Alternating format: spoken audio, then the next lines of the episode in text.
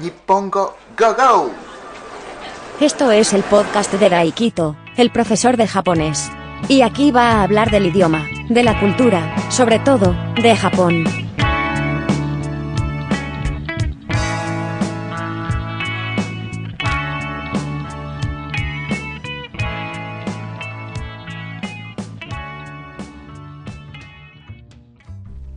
Es el episodio número 29 de Podcast Nippongo Go Go. ¿Qué tal estáis? ¿Qué tal estamos? ¿Qué tal están? ¿Cómo están ustedes? Este es el vigésimo noveno episodio de este podcast. Pues muchísimas gracias por escuchar este episodio, este podcast. Oyentes fieles, oyentes ocasionales, oyentes que, que escucháis por primera vez este episodio, este podcast y, aquellos que aún no conocen este podcast, pues muchísimas gracias, os agradezco muchísimo, os quiero a todos y este podcast se puede escuchar en varias plataformas como Evox, Apple Podcasts, Google Podcasts, Spotify, Anchor y voy a subir el vídeo de este episodio a YouTube, así que suscribiros. Y también estoy en redes sociales como Twitter, Twitter, perdón, Twitter y e Instagram. Así que pues seguir si queréis. También eh, tengo otro podcast, pero este podcast es para aquellos que estudian japonés, para practicar la escucha. De momento, episodios cortos a diario y, suscribiros si, os interesa, porque así escucháis aquellos que estudiáis el japonés, escucháis todos los días, pues el japonés, el japonés vivo, digamos, de, un nativo. Pues nada, en este episodio voy a hablar de terremoto. Terremoto es ese que, hay un temblor ahí en la tierra y, y se sacude todo.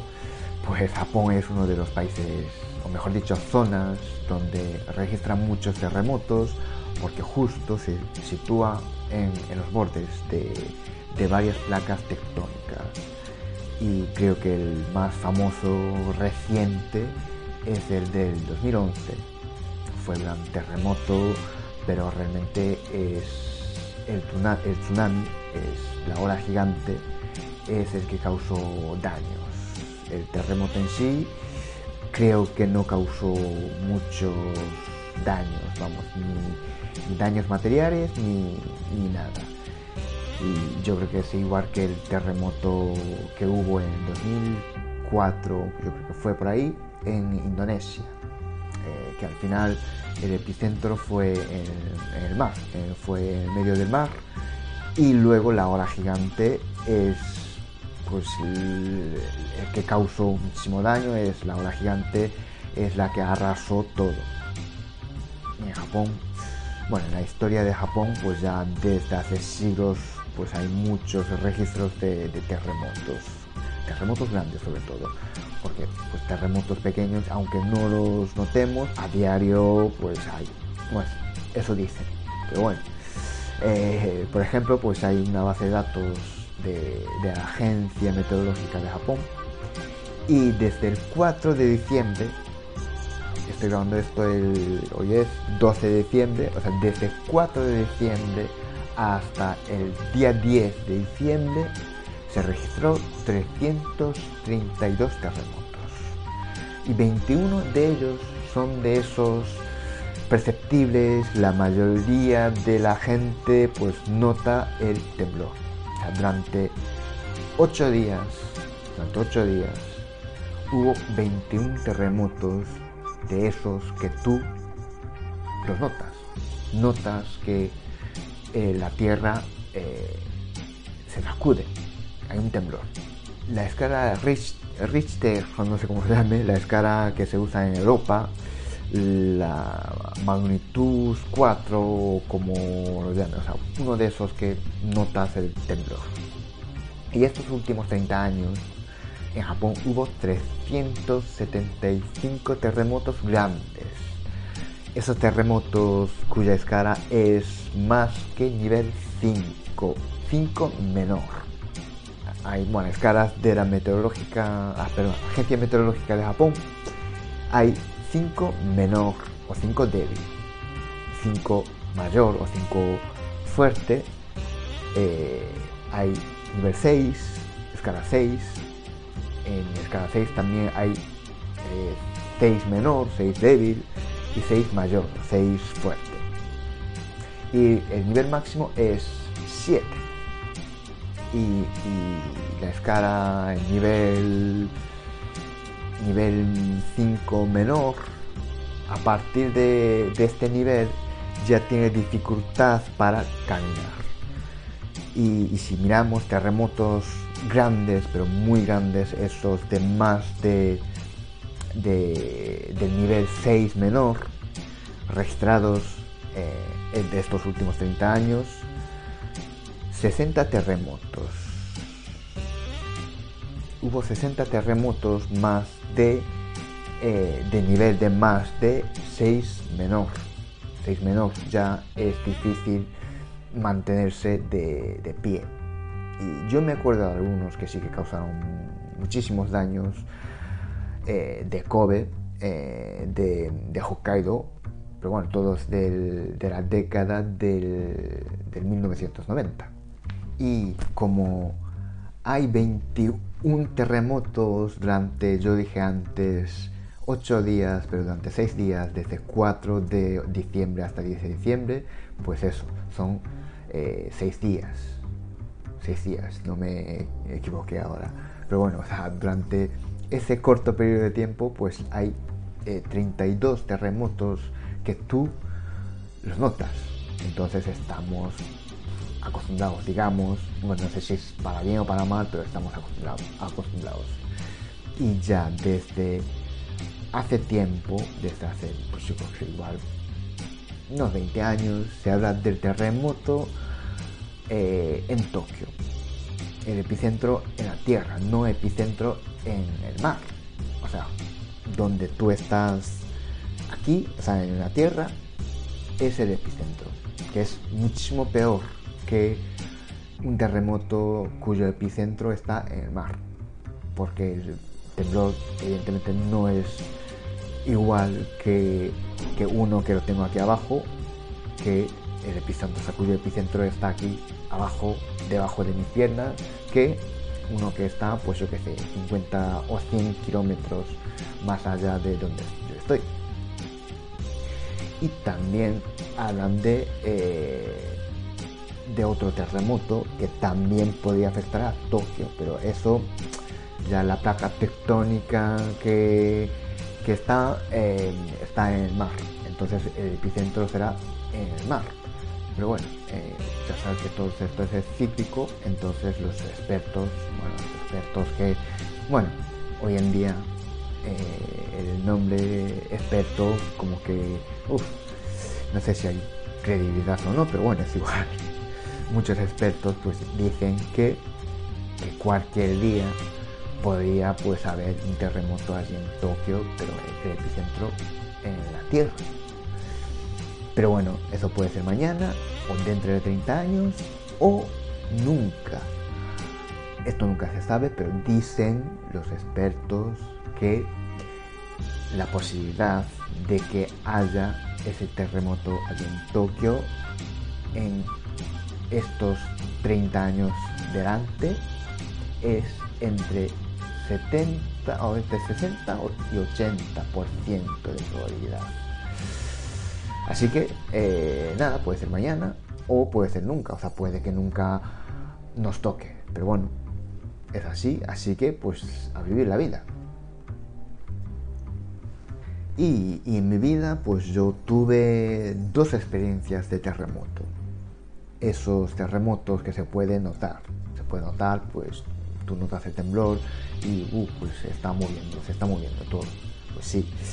Uno, eh, realmente yo dije que, que tenía dos experiencias, pero uno realmente yo no me acuerdo.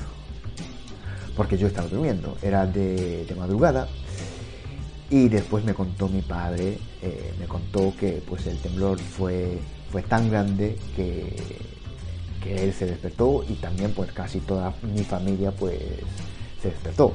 Pero yo pues eso, estaba durmiendo en mi habitación. Yo creo que fue, sí, en mi, habitación, Y, mi padre pues se preocupó por mí, claro, normal, porque si el temblor dura, o sea, si el tiempo de temblor eh, durara, pues no sé qué había al lado en ese momento de mi cama, pero, pero bueno, se puede caer y aplastarme a mí. Entonces, pues, cuando hubo ese terremoto, cuando él se enteró, se despertó, pues lo primero que pensó fue eso. Pero como el tiempo no fue tan largo, el, fue- el tiempo de temblor no fue tan largo, entonces pues no, no pasa nada. Pero bueno, eso me, me lo contó después. Pero eso, parece que se despertó toda la familia, pero menos yo. Así que bueno, pues no sé si se puede contar como una de mis experiencias, pero bueno, por lo menos tuve esa experiencia. Y la otra sí que me acuerdo muy bien, porque la otra experiencia es que no sé qué año tenía yo en ese momento, no sé si era 13 o 14, y como buen adolescente de aquel momento, japonés también, pues estaba jugando a videojuegos. No sé qué videojuego era, no sé qué, a qué consola, pero jugaba a, a una consola, da igual.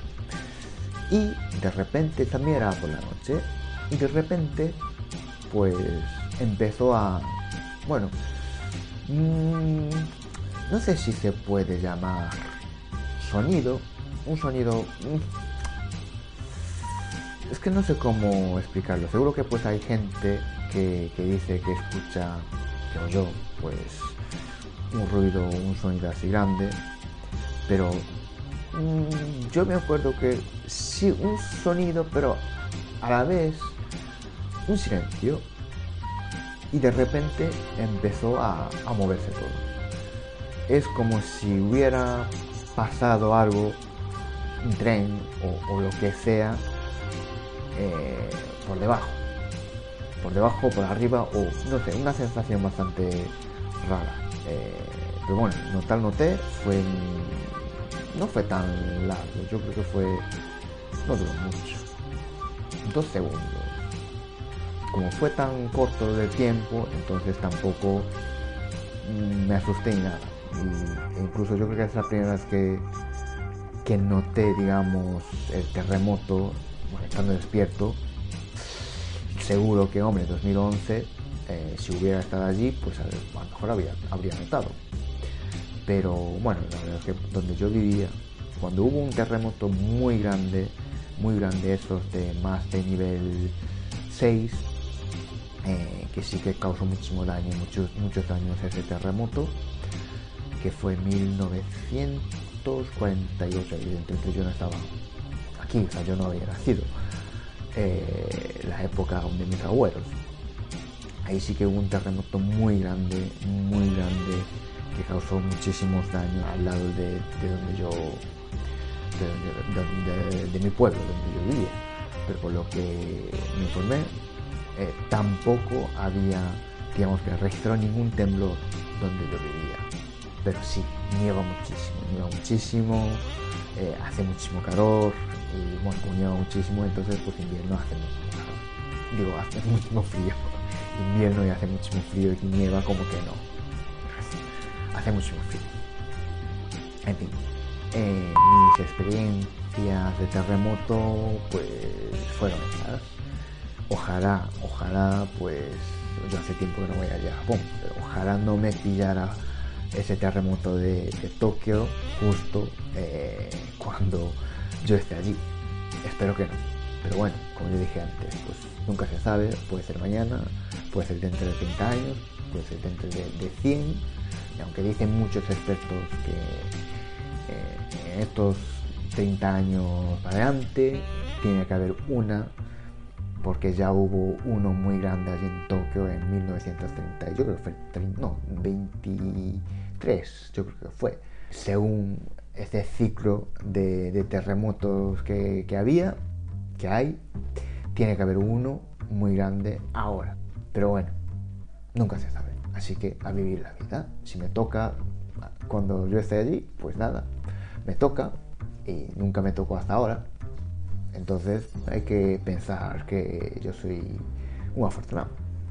Y, aquellos que no sé si pues algún momento pueden ir día o no, pero bueno, eh, espero que, que, no os toque a vosotros pues ninguna experiencia de esas de, de terremotos, aunque sea un terremoto pequeño, porque bueno, muchos que, que dicen que, que había vivido esa experiencia dicen que es bastante desagradable. En fin, eh, este episodio es hasta aquí. Muchísimas gracias por escuchar este episodio hasta aquí. Y si os ha gustado, pues dale like, corazoncito o lo que sea. Y también, pues hombre, podéis compartir en, vuestros, en vuestras redes sociales este podcast. Y, nada, muchísimas gracias por escuchar este podcast otra vez. Y, y nada, pues nos escuchamos en el próximo episodio. Chao, chao. Muchas gracias por escuchar este podcast. Suscríbete si te ha gustado y, así podrás enterarte cuando un nuevo episodio esté disponible. Nos escuchamos en el próximo episodio.